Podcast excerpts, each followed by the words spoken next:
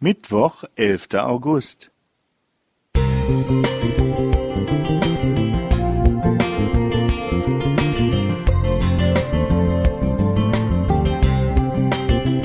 Ein kleiner Lichtblick für den Tag.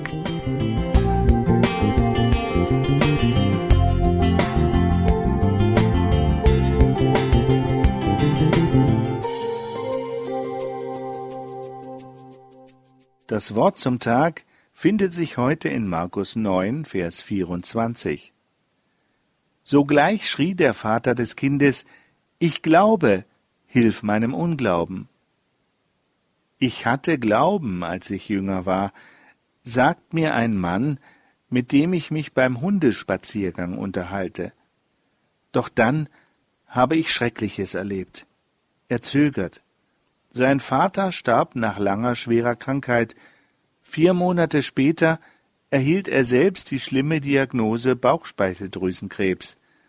Mehr will oder kann er nicht erzählen, nur dass er seitdem nicht mehr an Gott glauben kann.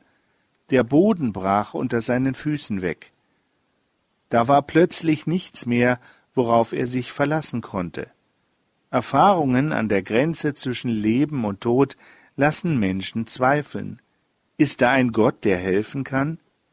An einer solchen Grenzerfahrung setzt die Geschichte aus dem Markusevangelium an. Der Vater bangt um seinen kranken Sohn, der seit seiner Geburt an Anfällen leidet, die wir nach unserem heutigen Kenntnisstand vermutlich der Epilepsie zuordnen würden.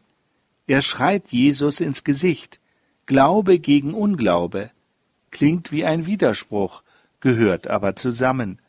Die Spannung zwischen Angst und Hoffnung ist zum Greifen. Und so fleht der Vater Jesus an, wenn du aber etwas kannst, so erbarme dich unser und hilf uns.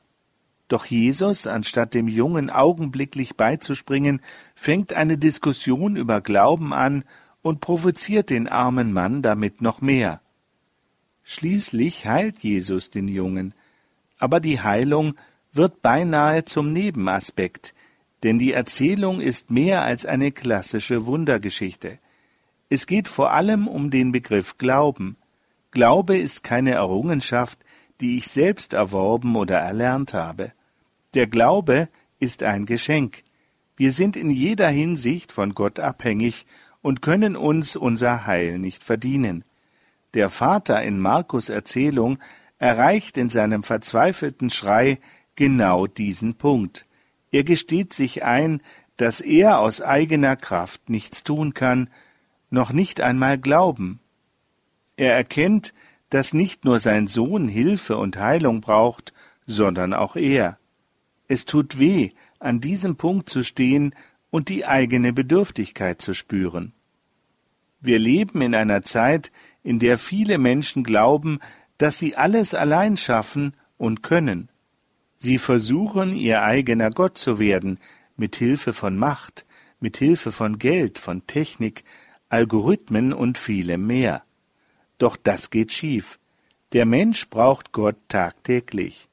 Und die Basis dafür ist das Geschenk des Glaubens. Horst Jenne